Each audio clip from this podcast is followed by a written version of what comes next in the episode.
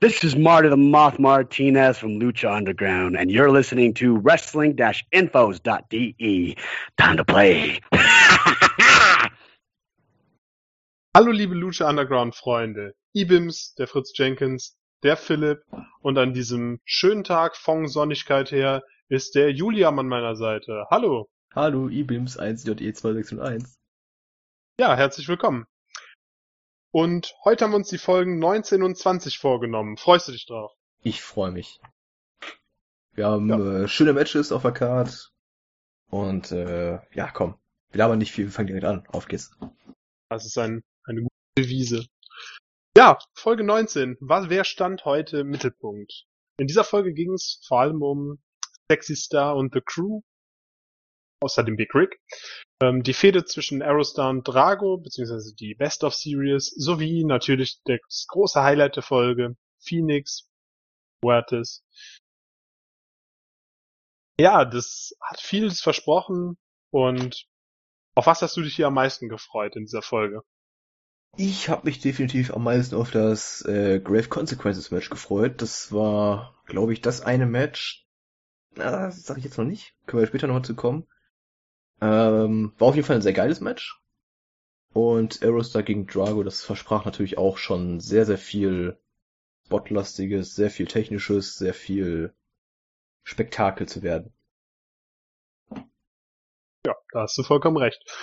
Dann sprechen wir doch auch erst direkt mal das erste Match, Drago vs. Aerostar. Wir haben hier eine Best of Series, die jetzt in ihrem dritten Match ist. Ja, ähm, Freunde der Best of Series hier natürlich sehr begeistert. Aber auch wenn man Best of Series vielleicht im Allgemeinen nicht so viel abgewinnen kann, muss ich doch sagen, dass das hier eine Best of Series ist, die ähm, überzeugen kann, weil wir hier nicht jedes Mal dasselbe Match sehen mit einem anderen Sieger, sondern die Kontrahenten zeigen jedes Mal was Neues und der Fokus wird hier auch auf ganz andere Dinge gelegt, weil es nämlich Freunde sind. Drago und Erusta, die haben eine gemeinsame Vergangenheit in Mexiko und vermitteln quasi die traditionellen Werte von Lucha Libre wie Respekt oder diesen Wettkampfgedanken und das ist eine sehr schöne Sache und deshalb langweilen diese Matches nicht, auch wenn sie ähm, wiederholt vorkommen. Ja, wie immer viele Spots. Und am Ende kann Aerostar zum 2 zu 1 kürzen. Deine Meinung zu dem Match? Äh, ich fand das Match ziemlich, ziemlich stark. Ähm, ja, es fing ja an mit ein bisschen äh, Technik und Bodenringen und äh, Rumgewerfe. Dann, ging, dann sind sie langsam übergegangen in äh, die High-Flying-Richtung. Also man konnte so wirklich erkennen, okay, wir fangen jetzt damit an, dann geht's so weiter in dem Bereich und dann war auch schon irgendwann Ende. Aber es war wirklich äh, ein sehr, sehr schönes Match. Sehr viele schöne Spots und ähm, ja, mit Aerostar, der jetzt hier das 2 zu 1 holt, hat er jetzt die Chance, schon im nächsten Match den Sieg zu holen. In der Best of Five Series. Das stimmt. Ähm, das heißt, wie stehst Drago du denn? steht unter äh, Zugzwang. Hast du recht. Wie stehst du denn zu dieser Best of Thematik? Ich finde Best of X Series, egal wie viel Matches am Ende sind, ähm, prinzipiell erstmal ein bisschen kompliziert, weil du halt ähm, immer eine Mindestanzahl hast von Matches mit denselben Leuten. Das heißt, es besteht immer die Gefahr, dass du das gleiche Match mehrfach siehst. Bei Drago und Aerostar ist das aber nicht so, weil bei denen wirkt es immer so, als wäre es was komplett anderes, was komplett Neues. Die lassen sich halt immer was Neues einfallen. Und wie die Kommentatoren auch schon sagten, äh, die wollen nicht zu viel zeigen dem Gegner, denn sie treffen ja noch mindestens einmal aufeinander und dafür müssen sie sich noch was aufbewahren, damit der Gegner nicht alles weiß. Und das gefällt mir echt gut. Und ich bin mir auch relativ sicher, dass äh, Drago und Aerostar nach der Best of Five Series bestimmt nicht zu einem Tag Team werden. auf jeden Fall äh, vermutlich nicht auf Dauer, sondern wenn dann mal kurz zusammen oder so. Ja, wer weiß. Wer weiß das schon. Aber ähm, natürlich, das ist keine James und Cesaro Storyline, wo zwei Feinde zu Freunden werden, sondern wir haben hier einfach den sportlichen Wettkampfsgedanken im Vordergrund.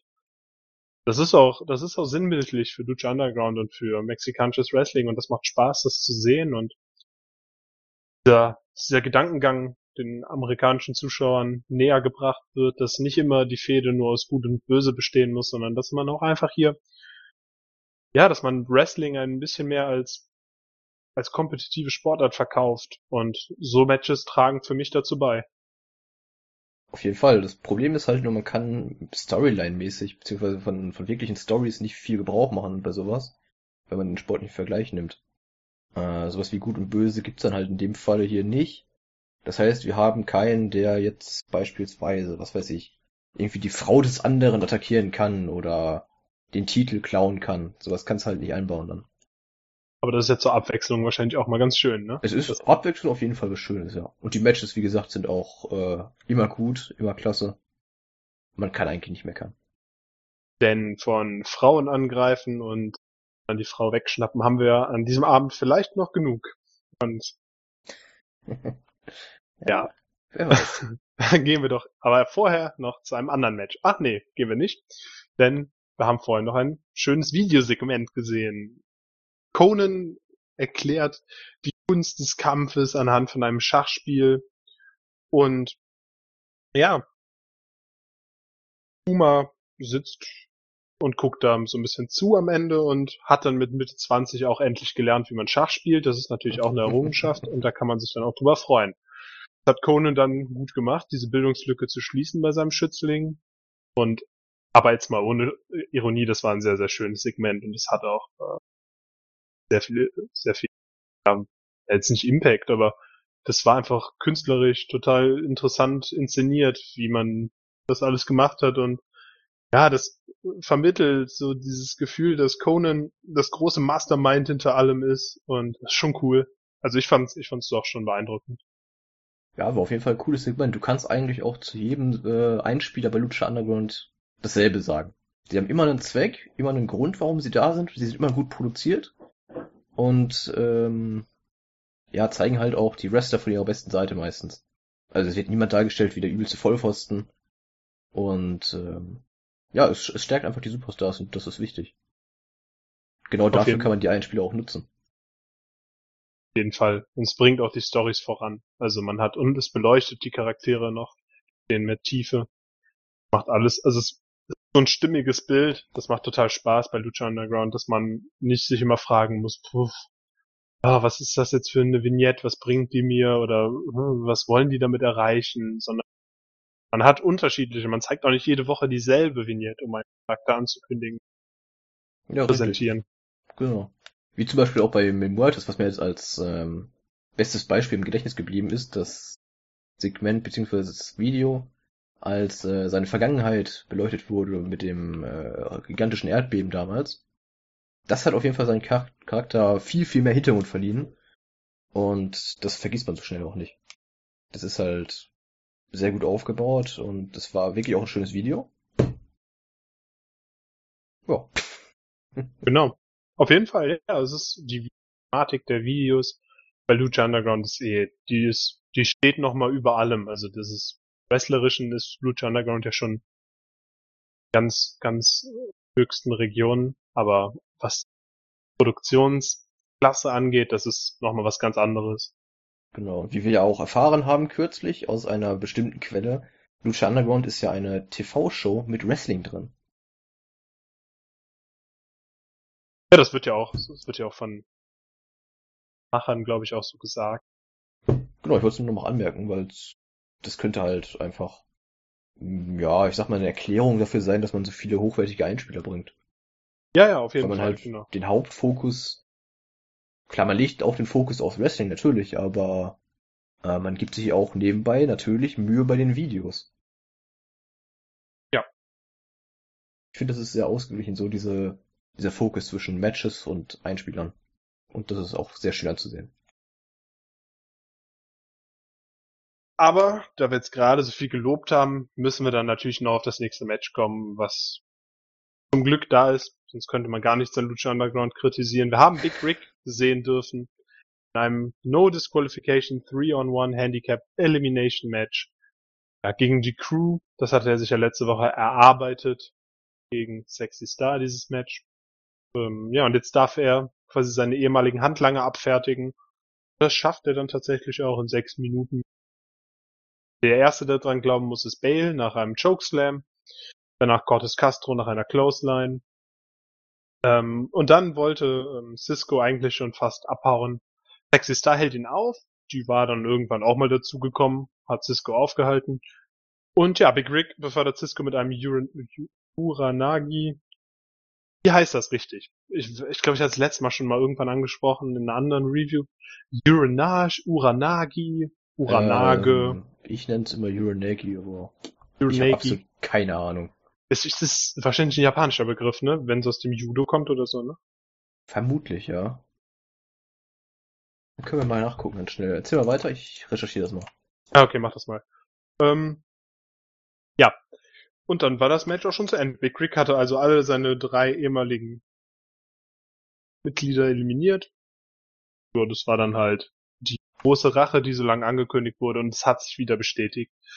Ja, die Crew ist einfach ein Haufen von Geeks, die am Ende des Tages selbst zu dritt nicht, nicht mithalten können mit Big Rick und hat zu Recht dann auch hier das verloren haben und stellt sich dann natürlich jetzt auch die Frage, wie wird Dario Cueto mit der Niederlage seiner Handlanger umgehen, weil er hat sie ja nicht umsonst.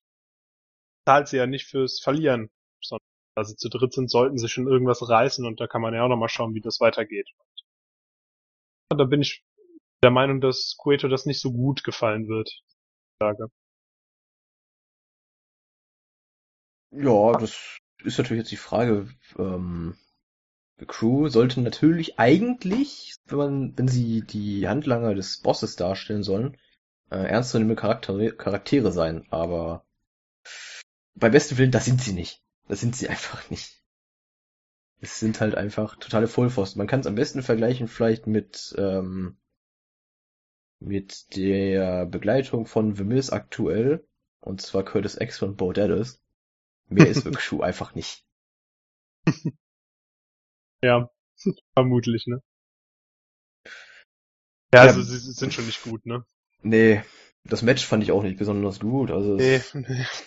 Weiß ich nicht, was man mit der Fehde jetzt unbedingt aufbauen will. Ja, weiß ich Ähm, nicht, vielleicht wollte man sie einfach, einfach mal zu Ende bringen. Ja, hoffen wir, dass es zu Ende ist. Ja. Ja, vielleicht war Weil das ja auch das. ganz, ehrlich, ich möchte Big Rick nicht sehen und ich möchte The Crew auch nicht mehr mit, beziehungsweise in der Rolle nicht mehr sehen. Das, das gefällt mir einfach nicht. Das ist halt einfach, es existiert und mehr ist es nicht. Ja, das muss man zu dem, irrelevant. ja, das muss man zu dem Zeitpunkt aber auch nochmal sagen. Die Crew war echt am Anfang von Lucha Underground nicht geil. Und wenn man sich die Einzelwrestler anguckt, ja durchaus nicht, die sind ja durchaus nicht scheiße. Also da kommt ja noch was von denen. Die dürfen ja noch was zeigen jetzt, wenn ich mal an Cortez Castro denke oder so, ne? Also die haben auch noch Matches, wo die ein bisschen mehr zeigen dürfen. Aber jetzt in dieser Crew-Konstellation ist das tatsächlich das gelbe.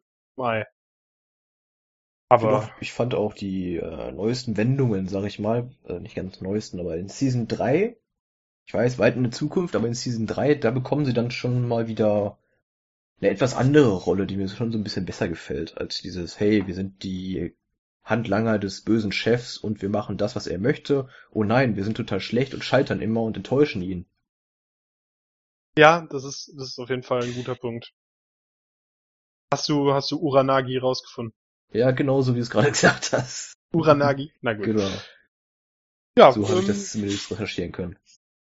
Aber vielleicht wird sich diese Problematik auch nicht so oft noch auftun, wenn Big Rick dann vielleicht irgendwann auch verschwindet. Genau, dann brauchst du das Wort Uranagi auch gar nicht mehr. Weil sonst macht den auch, glaube ich, gar keiner diesen Move, ne? Äh, Lucha Underground Roster wüsste ich bisher sonst keinen, aber es ist ja halt einfach nur so ein Sideslam. Ja, es ist, ja. Aber sie nennen ihn ja sogar Uranagi Chokeslam, ne? Ja, Aber sie nennen die Moves eh in der Regel sehr witzig. Ja, vor allem die Deutschen, die finden, die erfinden sich da immer irgendwie welche eigenen Wörter noch dazu. Richtig gut fand ich auch den äh, 450 Splash, der dann Somersault genannt wurde. Ja, das ist ja eigentlich, Oder? nur so, ein- ist ja eigentlich nur so ein Frontflip, aber. Also Somersault ist ja eigentlich nur so ein Frontflip. Ja. Aber gut, also ähm, 450 ist ja schon ein bisschen mehr als so ein Vorwärtssalto. das ist ein bisschen mehr, ne? Sie sind einfach kreativ. Ja, der halbe Boston. ich sag's nur. Der halbe der halbe Boston. Boston. Der zum Glück, glaube ich, nicht zum Einsatz kam dieses Mal. Besser der halbe Boston als der halbe Pfosten. Oh Mann. Da sag ich jetzt nichts zu. Aber Ach so, gut, ähm, was mir noch zu dem Match aufgefallen ist, Big Rick Ah, hat die ja, Augenklappe gerne. wieder auf. Oh, nee, echt? Ja, Big Rick hat die Augenklappe wieder auf. Und das, obwohl er sie in der letzten Woche ja runtergerissen hat und gesagt hat, hey, ich kann wieder sehen. Ja, vielleicht hat das Auge besondere Kräfte und er darf das nicht ähm, wenden. Ja, also so ein Glasauge, wenn das nur eingesetzt ist, dann muss man das natürlich, natürlich erstmal ein bisschen schonen. Ist ja, ergibt ja schon Sinn. Vielleicht haben wir ja hier auch äh, Naruto-Freunde unter uns und es könnte sein, dass es wie mit Sharingan ist, dass er eingesetzt hat, dieses Auge, und das jetzt nicht mal benutzen kann. Weil vielleicht kennt es irgendwer, vielleicht auch nicht. Sehr relevant, was ich gesagt habe. Aber ansonsten, ja. Ja. Vielleicht erledigt sich die Big Rig-Thematik ja von alleine irgendwann. Wir drücken die Daumen. Ähm, kommen wir weiter. Ähm, wir haben Matt Striker, der bekannt gibt, dass nächste Woche Alberto El Patron und äh, El Tejano Jr. aufeinandertreffen in einem Bull Rope Match. Juhu, Bull Rope Match. Klasse. Alberto und Tejano. Ich war da jetzt nicht so gehypt drauf, aber da sprechen wir nächste Folge am besten einfach drüber. Und dann kommen wir auch endlich zum Main Event. Das war, ich würde sagen, ja, ich würde sogar vom Staffel-Highlights jetzt sprechen, oder? Wie siehst du es? Da kann ich dir auch nur zustimmen. Also für mich war diese Folge damals beim ersten Mal gucken auch wirklich die Folge, ähm, wo ich mir gedacht habe, okay, Lucha Underground, da bleibst du dran. Also das war hier wirklich der Wendepunkt von, okay, ja, ist eine schöne Wrestling-Show zu, okay, das ist ziemlich, ziemlich geil, das guckst du weiter. Das war Kann- kann also so hauptsächlich der. Main Event.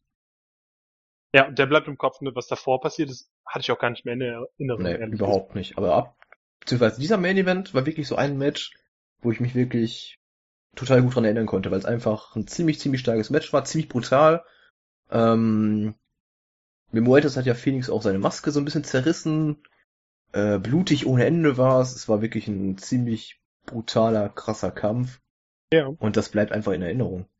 Vor allem auch mit dem Hintergrund, ähm, weil die Storyline auch ziemlich stark gepusht wurde und ziemlich wichtig ist. Und auch hier im Main Event zurecht steht. Ja, für mich war es das beste Match des Abends. Surprise.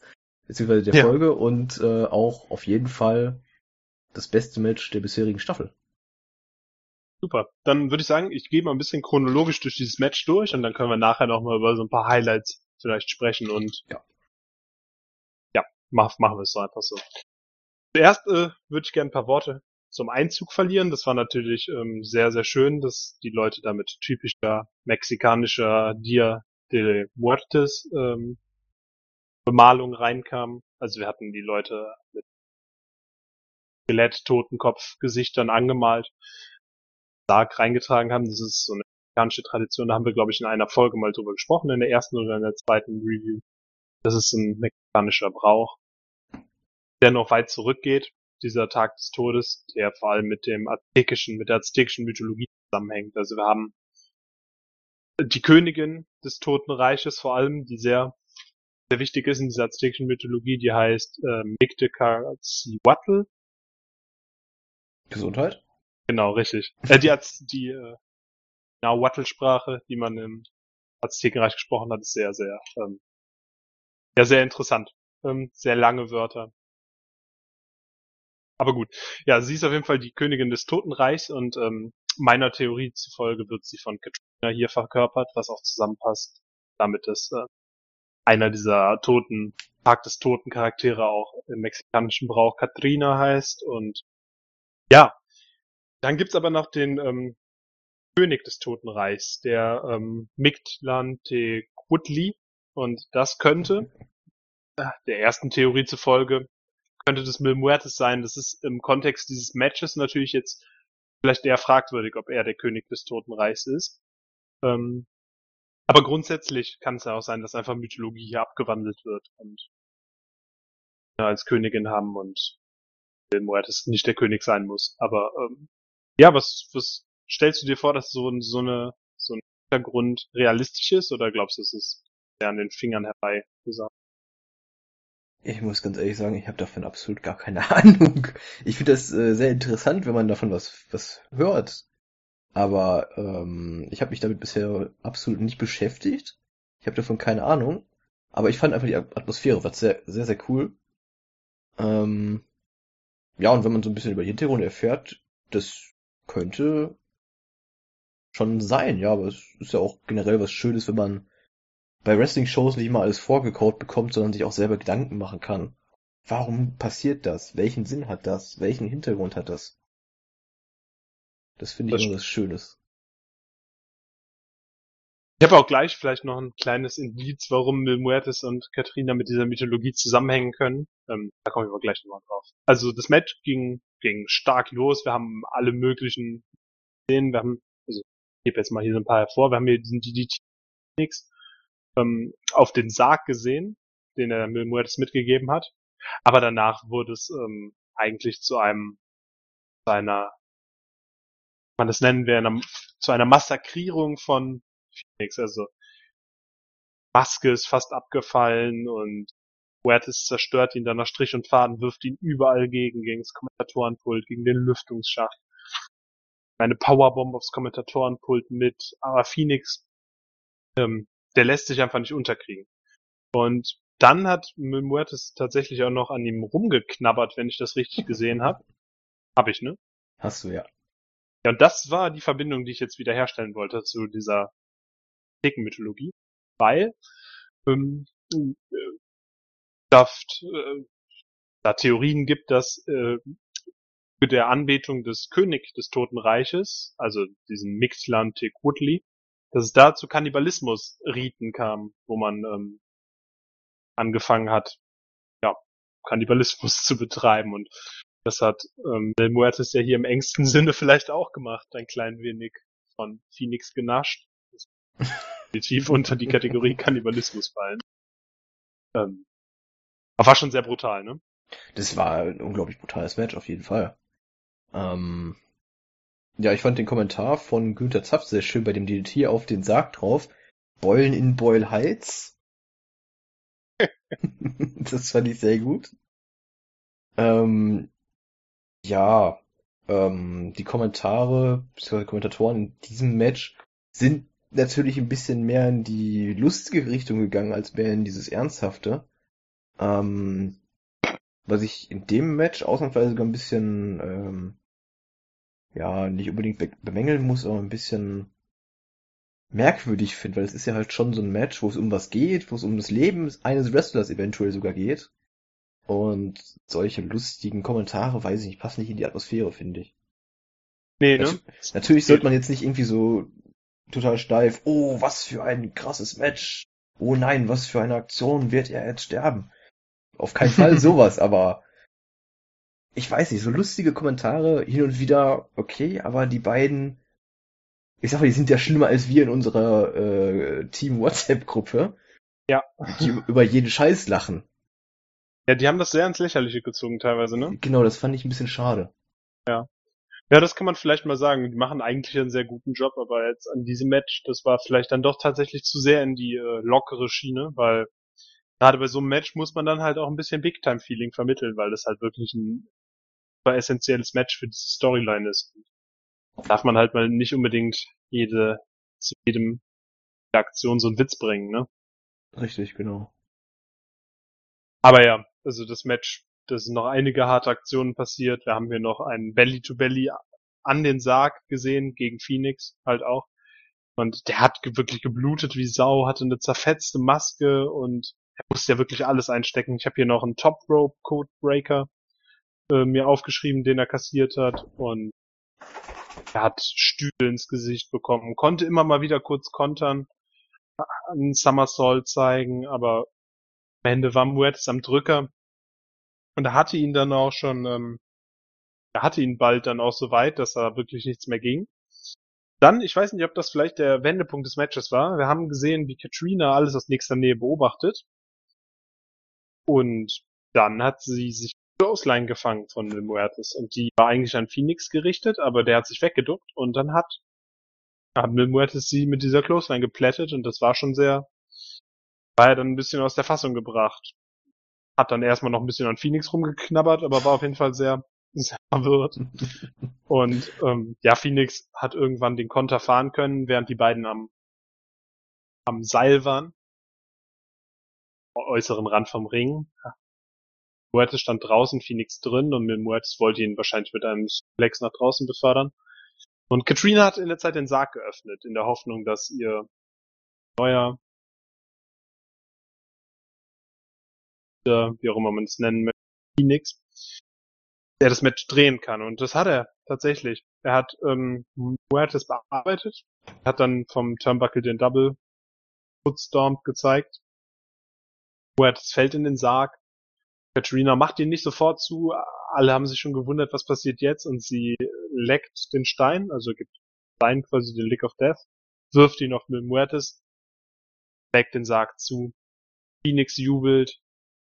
Katrina transportiert den Muertes mit den anderen ähm, anderen Handlangern ab in diesem Sarg. Ja, und die Show nimmt ihr Ende mit einem, einem Underdog, der dieses Match dann doch gewinnen konnte, in Königsmanier aus der Asche auferstanden ist und reißen konnte den.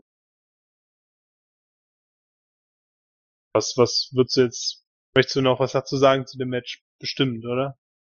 Ähm, was ich noch sagen könnte, ja, ähm, ich hatte als Sieger Phoenix nicht mal in Erinnerung, tatsächlich. Also, ich habe es damals beim ersten Mal gucken, ist mir zwar im Gedächtnis geblieben, okay, krasses Match, aber ich hätte schwören können, dass Mil Muertes das Ding geholt hat. Deswegen hat mich das ein bisschen überrascht tatsächlich. Ähm, ja, die Geschichte mit Katrina finde ich auch sehr interessant. Ähm, und ich bin auch wirklich sehr gespannt, ob das mit den beiden, also Phoenix und Mil Muertes, noch weitergeht und ob Katrina vielleicht ähm, ja, an Phoenix Seite bleiben wird oder ob Mil Muertes nochmal irgendwann zurückkommt und sich dann gegen Phoenix nochmal stellt, weil er Katrina zurückhaben will oder wer weiß, vielleicht ist es ein ganz ausgebu ausgebuchster Plan von äh, Mil Muertes. Man weiß es nicht. Bin äh, sehr gespannt tatsächlich. Ja, ich könnte mir auch vorstellen, dass er trotz dieses Sieges immer noch das letzte Wörtchen nicht gesprochen ist, weil du kannst ja so einen Superstar wie du ihn mit Mil Muertes hast, jetzt nicht aus den Shows rauslassen, ne? Nee, auf keinen Fall. Also, Ende ist ja auf jeden Fall noch lange nicht. Da bin ich mir relativ sicher. Hust, hust. Hust, hust. nee, aber also nochmal als, also als Fazit des Matches war, das war überragend gut. Wir haben wirklich alles an Spots gesehen, wir haben, also wir haben Blut gesehen, das dürfte auch für Freunde von Hardcore-Matches dann ja auch schon einen gewissen Reiz gehabt haben. Wir haben eine Storyline um dieses Match gehabt. Wir hatten nicht so ein unnötiges Cage-Match, sondern hier ging es wirklich um den Kampf zwischen Tod und Leben. Und am Ende hat das Leben gewonnen. Und vielleicht ein Punkt, den man hier anmerken könnte, den ich nicht anmerken würde, aber wo man sagen kann, dass es Booking stimmt, vielleicht ähm, ist nicht so super stimmig, ist, dass dass Phoenix das gewonnen hat, nachdem er so demoliert wurde, dass er das tatsächlich noch gewinnen konnte. Und ich finde das unproblematisch, weil er der Phönix ist und der muss sich quasi aus der Asche erheben. Aber man kann natürlich auch sagen, das ist natürlich hier jetzt ein komplett unrealistischer Matchverlauf gewesen mit diesem Sieg, weil das auch war ja nicht irgendwie eingerollt oder so, so das wäre ja auch schon komisch gewesen, aber ähm, ja, das war halt so eine Sache, dass jetzt Phoenix es tatsächlich noch gewonnen hat, trotz der überragenden Darstellung von Mil Muertes und wenn man das als Fan kritisiert, dann denke ich, hat das auch eine gewisse Daseinsberechtigung, oder nicht? Äh, kann man so sehen, ja, aber ich finde, in diesem Match wurde auf jeden Fall keiner der beiden geschwächt. Also beide gingen hier wirklich, wenn nicht unbedingt gestärkt, dann äh, genauso aus diesem Match heraus, wie sie reingekommen sind. Also immer noch als Topstars und als ernstzunehmende Gegner. Von daher habe ich damit nicht wirklich ein Problem. Ich auch nicht. Ich ähm, hatte nur, glaube ich, Kommentare gelesen, die das ein bisschen hatten. Ich weiß nicht, ob es bei uns im Board war. Ich meine, da hatte irgendwer geschrieben, dass jetzt bei der WWE passiert wäre, dann ähm, hätten sich alle beschwert, dass der Underdog quasi dieses Match gewinnt, obwohl er die ganze Zeit nur eingestellt Ja, kann ich definitiv verstehen, dass man so rangeht an die Sache, aber im Endeffekt wird's, da bin ich mir relativ sicher, bei Lucha Underground Storyline-mäßig immer noch einen Sinn haben dass hier die tausend Leben gegen die tausend Tode gewinnen. Ja, ich, ich denke das auch. Ne? Also wolltest du nur mal sagen, dass man hier ja, ja, nee, äh, vielleicht noch eine andere anderen Standpunkt zu diesem Match haben kann. Aber alles in allem war das natürlich wirklich, wirklich überragend, was da, was da gezeigt wurde in diesem sagen. Das ist, ja, das ist sowohl was Storylines angeht, als auch Matchqualität und Spannungsverlauf, das ist ein super, super, super, super starkes Match gewesen. Bin froh, das quasi nochmal gesehen zu haben jetzt im Rahmen dieser Reviews und ja, das ist echt, das ist so, du hast eben gesagt, das hat Lucha Underground von einer guten Wrestling-Show, von einer sehenswerten Wrestling-Show wirklich zu einem überragenden Produkt erhoben.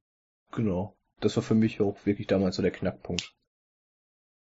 Verständlich. Der. Absolut verständlich. Ja, also sonst, also, ja, der Rest der Folge, der war jetzt gar nicht so krass, aber hier, das, was da passiert ist in diesem Match, da muss man wirklich sagen, Es Hut war halt eigentlich, eigentlich wirklich nur der Main Event davon, ne? Ja, ja, eigentlich nur. Der Der Rest, Rest war, war, solide beziehungsweise anwesend. Aber der Main Event hat sie mal komplett, aus, komplett rausgerissen. ich würde sagen, mit der Euphorie, die wir gerade haben, ähm, gehen wir über in die nächste Folge, ähm, Folge 20.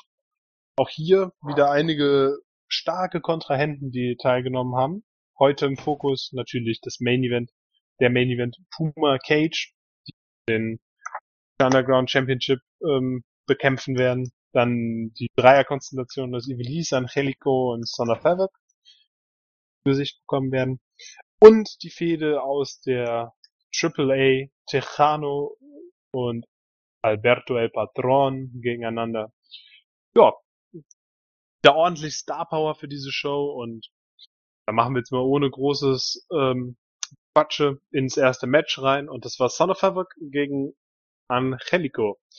Der Son of Havoc konnte das Match nach einer Shooting Star Press gewinnen und was hier bei dem Match besonders ist, wurde wieder von Iblis begleitet und er hat sich von ihr getrennt im Verlauf des Matches. Er hat sie abserviert und ja, und quasi sein erstes Match gewonnen, weil das hat er auch als Grund angegeben, dass er, dass sie ihn zurückhält und ja, Son of Havoc darf gewinnen und wir haben jetzt tatsächlich endlich Payoff für die ganzen Niederlagen, die er in der letzten Zeit hatte und wir wissen, warum er wie ein Geek dargestellt wurde.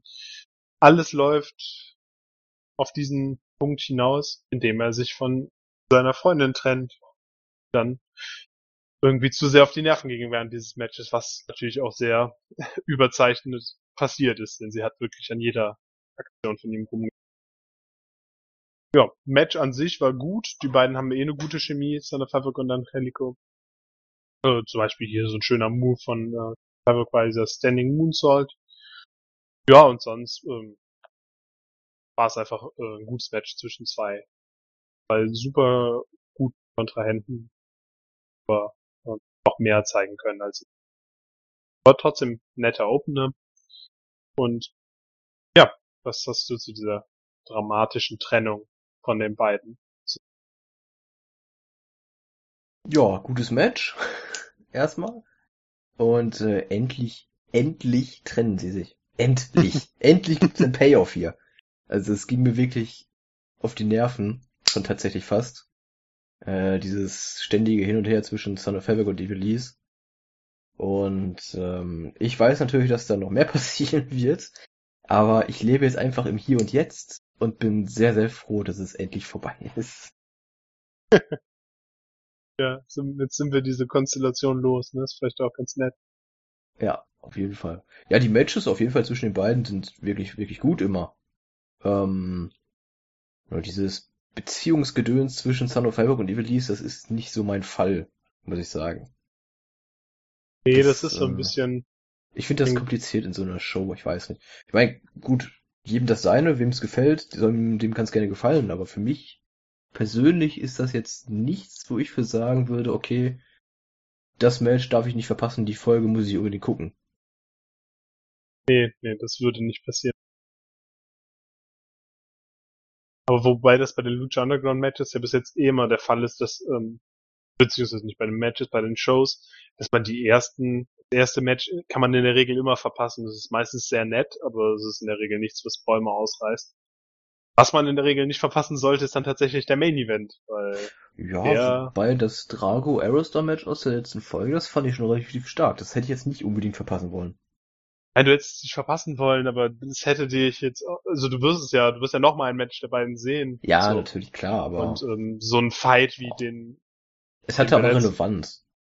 Okay, ja. Aber das Match ja auch, also es hatte ja auch ein bisschen Relevanz. Ja, das Match nicht wirklich, ey, das, was nach dem Match passiert ist. Ja, das Also, Match mit dem mal, die- Segment als Ganzes. Ja, okay. Dann stimme ich dir zu. Was ich aber Aber interessant fand, war, dass äh, Sandro Calvin wirklich auf dem, auf dem Top Rope saß. Für bestimmt drei Minuten oder so. Mit dem Mikrofon in der Hand und gequatscht hat und Angelico nicht mal auf die Idee kam, irgendwie aufzustehen. Ich weiß nicht, ob der geschlafen hat oder so. Relico war verletzt. Der war müde. Das, da- die eine Aktion, die tat so unglaublich weh. Ja, Bevor. bestimmt, bestimmt. Hat sie wahrscheinlich irgendwie so ins Koma versetzt. Ich weiß gar nicht mehr, was das für eine Aktion davor war. Ich auch war, ach nicht, doch, Auf Doch, einmal wohl. lag er da und dann war Sandro Calvin auf dem, auf dem Top Rope. der hatte ihn auf, ähm, auf die Kronjuwelen geworfen, aufs Ringseil, ne, aufs oberste. War das direkt davor? Weiß ich nicht, aber das wäre eine Verletzung, für die es sich lohnen würde, drei Minuten am Boden zu liegen. Was vermutlich jeder männliche Zuhörer hier bestätigen würde. Okay, wenn das so ist, dann nehme ich das natürlich zurück und äh, ja, können ja, wir das müsste man jetzt nochmal rausfinden, ne? aber das finden wir jetzt auf die Schnelle nicht mehr raus, welche nee, Aktion davor war. schwierig, schwierig. Das ist jetzt auch nicht so dramatisch, ne? Also, wir haben es äh, wir haben's kurz besprochen, das für mehr ist es halt auch nicht wert, dieses Match gewesen. Ja, Und, äh, wir sprechen eigentlich schon zu lange drüber. Du hast vollkommen recht. Wir gehen weiter. Jawohl. Ein neuer, neuer Star am Lucha Underground Himmel betritt das Büro von Dario Cueto oder sitzt schon im Büro von Dario Cueto. Oh, Die beiden erzählen ein bisschen, bla bla bla. Und äh, Cueto sagt, ja, du kriegst einen Vertrag, Conan hat dich empfohlen und die Person entpuppt sich als Hernandez. Und ja, ehemaliger TNA-Star und für mich ein super starker Wrestler, wo ich mich sehr gefreut habe, dass er jetzt endlich dabei ist, weil den hatte ich eine sehr, sehr positive Erinnerung. Ich weiß gar nicht, ob ich da jetzt zu euphorisch bin, aber also ich hatte den als richtig, richtig stark in Erinnerung. Das das bei überrascht dir aus? mich, weil ich hatte den nämlich auch als ziemlich guten Wrestler in Erinnerung, aber ich dachte mit der Meinung würde ich total allein dastehen. Nee, also Das, nicht. das, das zerstört gerade mein komplettes Weltbild. Also mir hat er immer unglaublich viel Spaß gemacht beim Gucken. Ja, genau. Ich kenne noch aus den alten TNA-Zeiten damals, ähm, wo ich das wirklich noch aktiv geguckt habe. Da war er ja Teil, äh, da war er ein relativ großer Fisch. Das ist auch Wortspielwitz. Der war Teil von Lachs. LAX. Großer Fisch. Sorry. Ähm, ja, und ähm, mir hat er immer gut gefallen. Ich weiß nicht. Ja, ich finde den, ich finde den, Das, das, äh, verschlägt mir jetzt gerade echt die Sprache, dass ich ihn auch gut fand. Dass ich dachte, super. ich dachte, finde ich stehe komplett gut. alleine da. Aber es Nein, ist gut. tust du, tust du nicht. Ich finde den klasse. Aber ich glaube, war er nicht. Ah, da gab's doch irgendwie so ein, so ein Theater mit, war das mit Lucha Underground und TNA damals? Kann sein, der ist ja dann Und auch. MVP, Äh, irgendwas mit Vertragssituation, dass irgendein Vertrag nicht ausgelaufen. Irgendwas war da. Ja, ja, ja. irgendwas. Da war was, da war was. War Aber das bei- vertraglich ne, War das, bei Hernandez, dass der eigentlich noch bei TNA unter Vertrag stand? Ja, ich glaube schon. Oder war's anders? Nee, der war bei TNA vorher, ne? Ja, ja, da war vorher bei TNA. Du hast recht, es war was. Es war Da war vertragliche wirklich Schwierigkeiten. Ja, ja. Und genau deswegen ist er auch irgendwann, ja, erzählen wir jetzt noch nicht, ist ja noch ein paar Wochen hin. Genau, Irgendwas war da auf jeden Fall. da war was. Und das war nicht gut. Vermutlich. Nee, nicht wirklich. Aber Hernandez ist cool. Das können wir festhalten, oder? Ja. Und der, äh, das, das Ende von dem Segment war auch lustig. Als, das fand ich tatsächlich sehr witzig, ja. als Cueto seine Hand hingehalten hat und ähm, den Handschlag abzuholen und Und Hernandez statt- kommt aus dem tiefsten Ghetto und äh, zeigt auch direkt erstmal, wo er herkommt, ja. Genau. Das, das fand ich super. hat dann, hat dann äh, statt des Handschlags einen äh, Check und einen Fistbump gezeigt gegen die gegen den total perplexen Dario Cueto.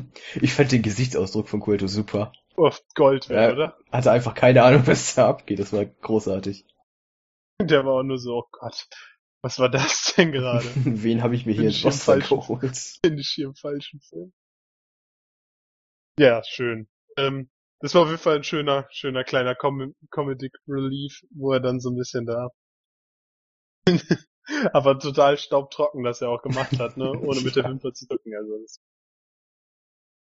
Ja. Ich fand's super. Ja. mir jetzt Machen auch wir weiter? gefallen. Machen wir weiter, aber ja. War schon, war schon sehr cool. Ähm, ja, wir haben danach das Bull Rope Match gesehen. Juhu, Bull Rope Match. Yay. Beste Stipulation ever. Und wir durften, Alberto El Patron gegen El Tejano Jr. gewinnen sehen. Nach einer Submission im Cross Armbreaker. Und ich möchte zu dem Match gar nicht so viele Worte verlieren, weil Alberto muss, muss für mich nicht sein. Tejano finde ich schon ein bisschen besser noch, aber ich meine, der ist ein Superstar, der, der Patron. Genau wie Tejano, das Match hat also natürlich einen Stellenwert und das hat auch seine Daseinsberechtigung. Aber irgendwie, diese Stipulation schon mit dem Bull Rope Match, das ist so, diese super extremen Gimmick-Matches, die sich dann nur an einem Gegenstand aufhängen, das finde ich immer so ein bisschen blöd, vor allem weil das immer der Gegenstand vom anderen ist. Dann ist irgendwie immer schon klar, dass der dann auch nicht das Match gewinnt, in den meisten Fällen. Also, dass Tejano sein eigenes Bullrope-Match nicht gewinnt, war ja dann auch irgendwie abzusehen, ne? Und das finde ich dann immer so ein bisschen langweilig, aber vielleicht möchtest du schnell noch ein paar Takte zu dem Match beisteuern. Ich sag mal so, es gibt eigentlich nur eine, Stip zwei Stipulations, die schlechter sind als ein Bullrope bzw. Strap Match. Das wäre einerseits das King of a Mountain Match bei TNA. Ich weiß nicht, ob das was sagt vielleicht. Ja. Äh, es ist ein, ich glaube, sechs Personen Match und du musst erst deinen Gegner pinnen oder zur Aufgabe bringen. Der wird dann für eine Minute in eine Strafkammer gesperrt und dann musst du vom Referee den Titelgürtel erhalten, den du dann aufhängen darfst. Also quasi wie Leather Match, nur andersrum. Das ist ziemlicher Humbug. Stipulation 2 ist die Reverse Battle Royale. Was? Auch, auch von TNA. Ich bin mir nicht mehr ganz sicher, wie es war, aber ich glaube, es war sowas ähnliches wie mehrere Superstars. Ich glaube, das hatte schon, es waren auf jeden Fall mehr als sechs. Äh, starten außerhalb des Ringes und dann müssen welche versuchen, müssen sie versuchen, in den Ring reinzukommen. Und wer im Ring ist, liefert sich dann mit den anderen, ich weiß nicht, ob es dann nur zwei sind oder ob es dann vier sind oder sechs, die sich dann gegenseitig eliminieren müssen oder so. Äh, die starten dann ein normales Match. Also quasi wie Battle Royale, nur andersrum. Das ist, was ist das Ich- für ein Unfug? Ich, ich find's schön, dass sie kreativ sind, aber warum macht man das? Also da habe ich ja noch nie von gehört, das ist ja grausig. Ja, es ist wirklich schlimm, ja. Ja, weiß ich nicht, Bullrope-Matches beziehungsweise Strap-Matches generell an sich ähm, finde ich kompliziert. Ich fand das bei TNA Slammiversary jetzt letztens, das zwischen EC3 und James Storm, das fand ich tatsächlich relativ akzeptabel noch. Äh, das Bullrope-Match hier war, ja, mein Gott, kann man jetzt nicht sagen, okay, das hat mir Augenkrebs bereitet, möchte ich auf keinen Fall nochmal sehen. War in Ordnung, aber es ist halt nichts, was ich jetzt unbedingt sehen möchte. Ja, es ist kein Spektakel, ne? Nee, überhaupt nicht. Dann lass uns das abhaken an der Ja, Stelle. wo, ein, eine Diskussion muss noch anfangen. Bitte. Was macht der AAA World Title bei Lucha Underground? Ja gut, Lucha Underground ist ja so quasi der Ableger von AAA in Amerika, ne? Ja, aber wenn du es so siehst, Lucha Underground ist ein eigenes Universum. Ja, das, Und dann holen sie sich einen Titel aus, von deren Sicht aus, aus einem anderen Universum rein in die Shows? Das macht doch keinen Sinn. so gesehen nicht. Wenn man doch sogar schon versucht, mit Prince Puma bzw. Ricochet ähm, wirklich einen neuen Charakter aufzubauen. Und dann holt man doch aus dem wirklichen Universum Sachen rein und lässt die Titel verteidigen. Hm. Das ist in der nicht. Tat. Fand ich, fand ich ein bisschen skurril bzw. merkwürdig. Und äh, ich glaube, alleine über diese Tatsache musste ich über das gesamte Match lang nachdenken und deswegen konnte ich das Match auch nicht wirklich genießen. Wobei es auch tatsächlich jetzt kein wirklicher Augenschmaus war. Ja, du hast natürlich insofern recht, dass es ein ganz anderes Universum ist. Das ist ja, das ist unabdingbar. Also da kann man jetzt nichts gegen sagen. Was ich denke, ist halt, Lucha Underground hat die Chance genutzt, so einen Star wie Alberto El Patron halt zu kriegen und haben sich da aber halt auch, wollten sich da nicht großartig was einfallen lassen. Vielleicht auch aufgrund der Sprunghaftigkeit dieses Mannes. Und ja, und dann haben sie gesagt, wir nehmen den, solange es geht. Nehmen diese Star Power mit, die dann ja auch Leute vor die Bildschirme zieht, vermutlich. Also ich denke, es gibt schon Leute, die wegen Alberto El Patron einschalten. Ja, definitiv. Das ist schon ein mir recht großer vorstellen. Name. Ja, auf jeden Fall. Ja, und dann, äh, ja, aber warum muss es mit diesem Gürtel sein, ne? Das ist halt die Frage. Ja, das weiß ich nicht. Das ging mir nicht aus dem Kopf während des Matches. Man hätte ihn natürlich auch ohne Gürtel einfach dahin bringen können, das hätte ja keinen Das, das hätte mir, das hätte mir auch besser gefallen, ganz ehrlich. Also wenn es einfach kein, Wenn es in diesem Universum keinen AAA World Title gegeben hätte. Wenn er Ja. einfach, wenn ich ihn einfach ignoriert. Fertig. Ja, da kann ich jetzt auch gar nicht groß was gegen sagen. Ich, also ich wüsste jetzt nicht, welche Vorteile das hat, den AAA-Titel da zu zeigen. Also natürlich aufgrund des, des dieses Titels, den er vielleicht hat, für Leute. Aber da ist auch generell Alberto El Patron in äh, dieser Diskussion ein großer Name, weil auch die Kommentatoren haben ja auch darüber gesprochen, der Mann, der Luchador, der in den USA sämtliche große Titel gehalten hat. Mhm. Im Lucha Underground-Universum. Wen interessiert das da? Das hat ja nichts gesucht, finde ich. Nee, hab's nicht. Also eigentlich sind es egal, ob die Leute sich kennen, ne? Oder Ja, ob genau. die vorher.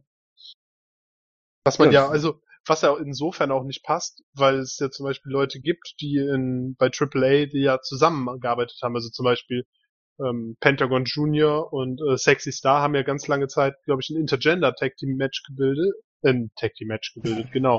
Das haben die gemacht. Die haben Hallo, E-Beams Intergender 1 Intergender Tag Team Match. Also die haben ja lange Zeit ein Intergender Tag Team gebildet und äh, haben sie, davon wurde ja nichts erwähnt oder das Pentagon und Phoenix. Ja, genau. Sowas dass das Brüder sind, das interessiert ja auch hier keinen. genau, sowas lässt man komplett raus, aber den World Title, den bringt man dann rein.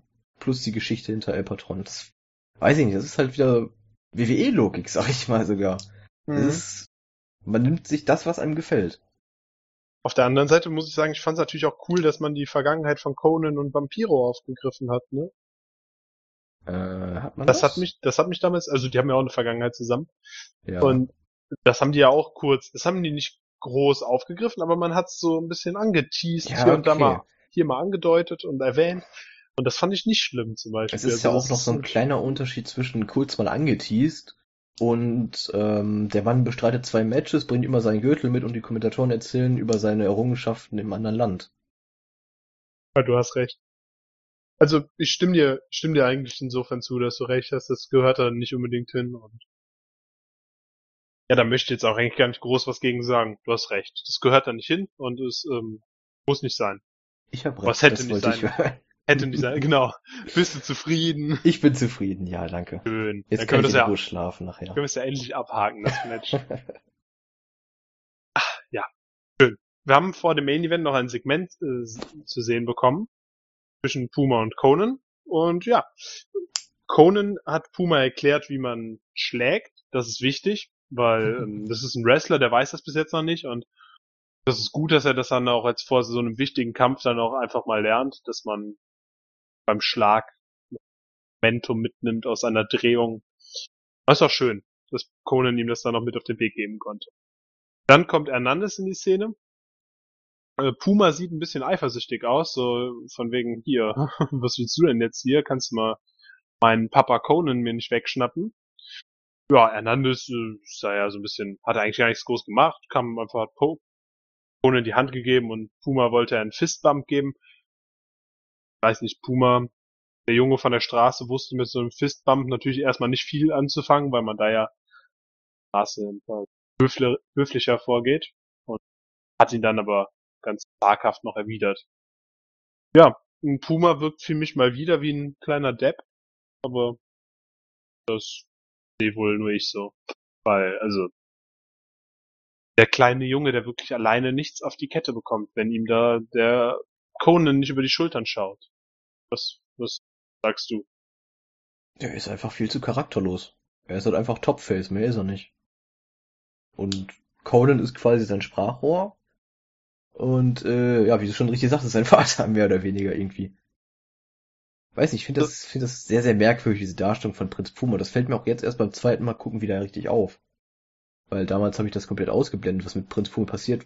Ähm, ich fand die Matches cool von ihm, aber so der Charakter hat mich nicht wirklich interessiert damals. Und, Nee, mir fällt das jetzt auch erst so krass auf. Ja. Ja, weiß nicht. Wir können ja auch mal überlegen, warum, warum spricht Prinz Puma nicht? Hat er keine Stimmbänder?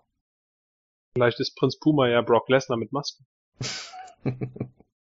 Das heißt, irgendwann wird er anfangen, in einer sehr hohen Stimmlage zu kreischen.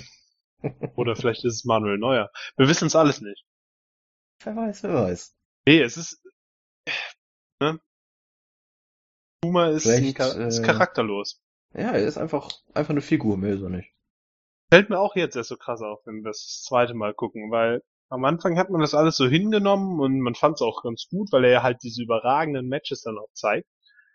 Aber der macht ja wirklich gar nichts. Also der hält ja keine einzige Promo, der ist, äh, der darf nicht einfach mal reden, der darf einfach nicht reden. Conan, das, man findet diese Backstage-Segmente finde ich eigentlich immer cool und die Videos auch, aber jetzt gerade auch wieder.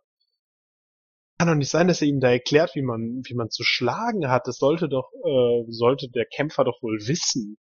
Also. Ja, sollte man meinen, weil sonst sollte er irgendwie nochmal in eine Wrestling-Schule gehen. Ich meine, was ist das denn für ein Unfug? Also, das ist doch nicht, das ist doch Guck nicht mal, Ernst. guck mal, Puma, so machst du eine Faust. Und wenn du diese Faust jetzt ruckartig in Richtung deines Gegners bewegst, dann tut das ganz dolle weh. Also, das ist doch echt. Wäre geil, wenn die jetzt irgendwie noch so Rollen geübt hätten, ne? Also, Pum, Puma, das ist die Judo-Rolle.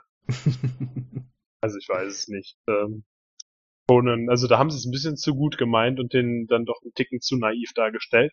Und vor allem, also auch, auch das mit Hernandez, hast du, hast du das auch so gesehen? Das war doch ein total eifersüchtiger Blick, als Ja, Conan ihn da so begrüßt hat. Und das ja, ist doch auch definitiv. ein kleines Kind da, was ungeteilte Aufmerksamkeit seines Vaters haben möchte. Das ist ja schon irgendwie vielleicht divahaft schon fast.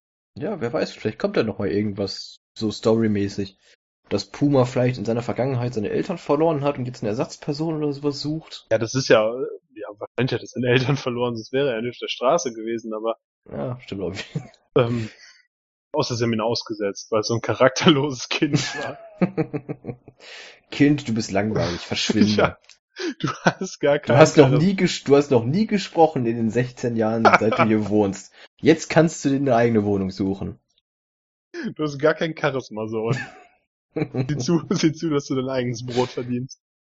Aber ich kann doch nicht reden. Gut, Ja, dann- der arme Kerl. Äh, Ja. Wir machen ihn natürlich auch schlechter, als er ist, weil, äh, Ja. wobei, nee, machen wir nicht, machen wir nicht. Der Charakter ist Nein, scheiße, sein- der sein- Charakter ist scheiße. Seine Matches sind immer großartig, da kann man nichts gegen sagen, aber sie blenden halt so ein bisschen Auf äh, jeden Fall. hinweg über den Charakter, der absolut nicht vorhanden ist. Wir lassen es stehen, oder? Bevor wir jetzt hier weiterhin ausschweifen in Hasstiraden. Deshalb sprechen wir jetzt über die super Eigenschaften von Prinz Puma und das ist natürlich die Matchqualität. Und die war, hat, war auch dieses Mal wieder on point. Wir haben hier einiges gesehen in diesem Boyle Hyde Street Fight gegen Cage. Vorher hatte Quaid uns noch schön den neuen Gürtel präsentiert. Der sah natürlich auch um einiges pompöser aus als der alte. Ich habe den alten ähm, ehrlich gesagt gar nicht mehr vor Augen. Der alte war kleiner. Also quasi bei What Culture damals der erste Titel, der so ein Spielzeuggürtel war. ja, das ist so dem Zerreißen von Cage zufolge war das schon Papiergürtel der erste. Ja, okay. Aber vielleicht ist Cage auch einfach so. Wir können einfach zu dem Titel sagen, er sieht, er sieht ziemlich gut aus. Ich fand den cool auf jeden Fall. Ich, ich sagen. würde ich würd mir an die Wand hängen. Bin ja, ich also ehrlich. ich wäre da auch nicht so wählerisch. Ich würde sagen. Und ja, das war natürlich dann ein Anreiz für die beiden Kontrahenten, sich alles zu geben und das haben sie getan. Also ich würde jetzt so hier so ein paar Sachen hervorheben. Das war zum Beispiel die Shooting Star Press auf die Mülltonne, also auf diesen Mülltonnendeckel, den hat Puma gezeigt. Dann Torture Rack into Backbreaker, Backstabber Combination von Cage. 450 Splash durch den Tisch von Puma.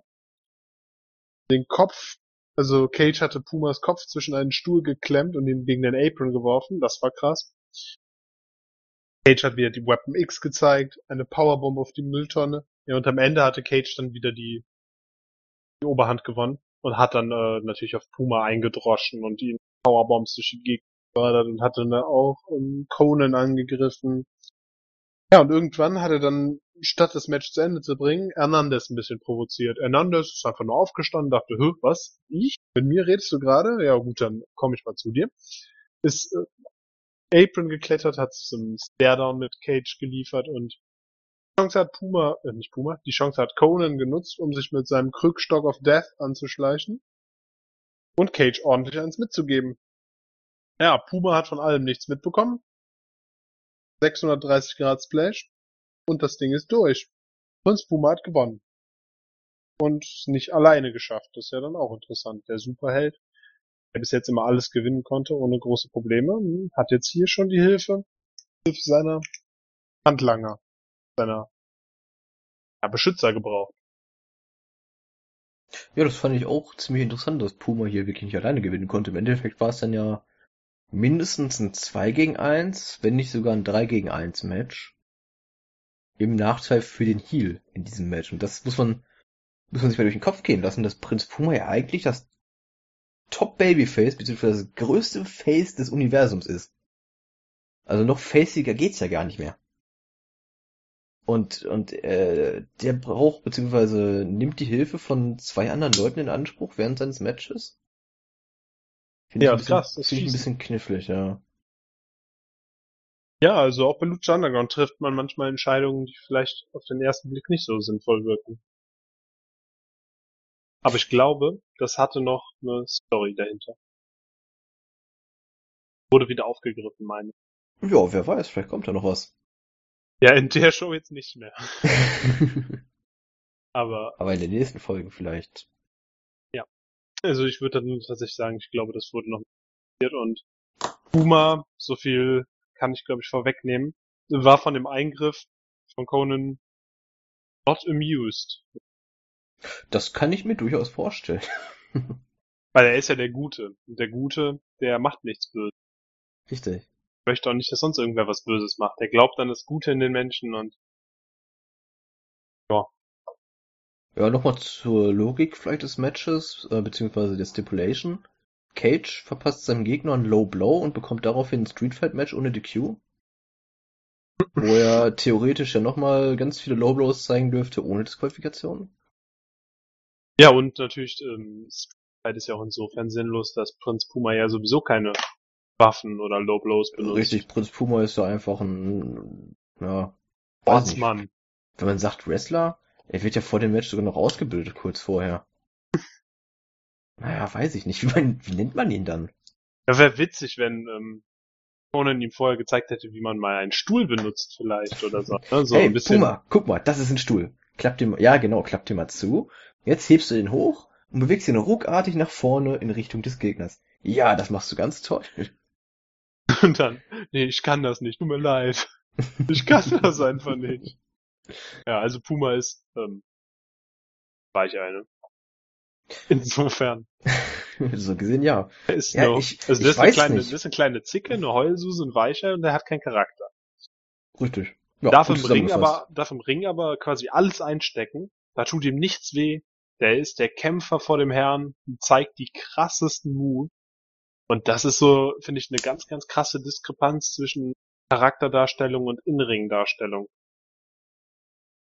Ja, ich finde das auch generell kompliziert, Prinz Puma in Street Fight anzupacken.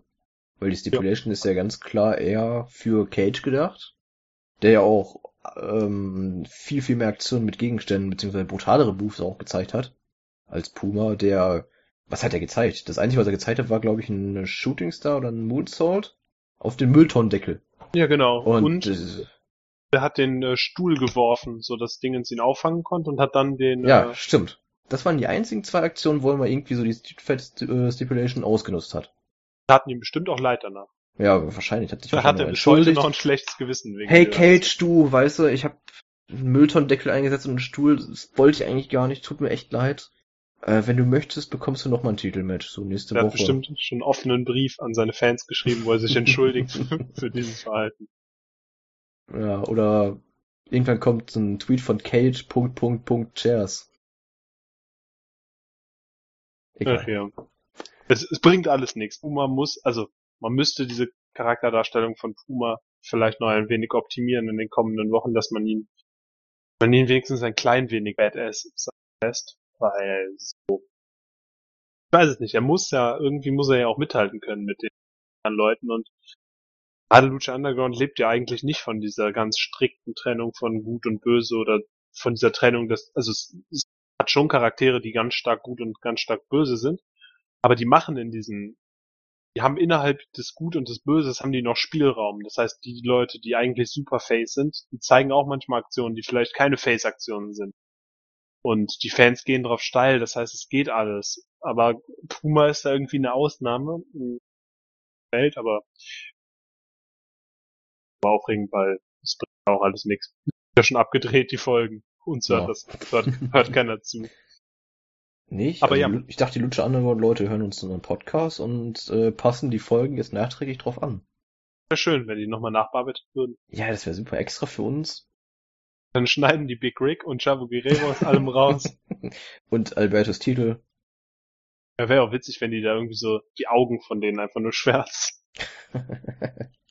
Oder direkt einfach die komplette, die komplette Person, wie es ja bei äh, Martia Elias bei TNL gemacht wurde. Ja, ja.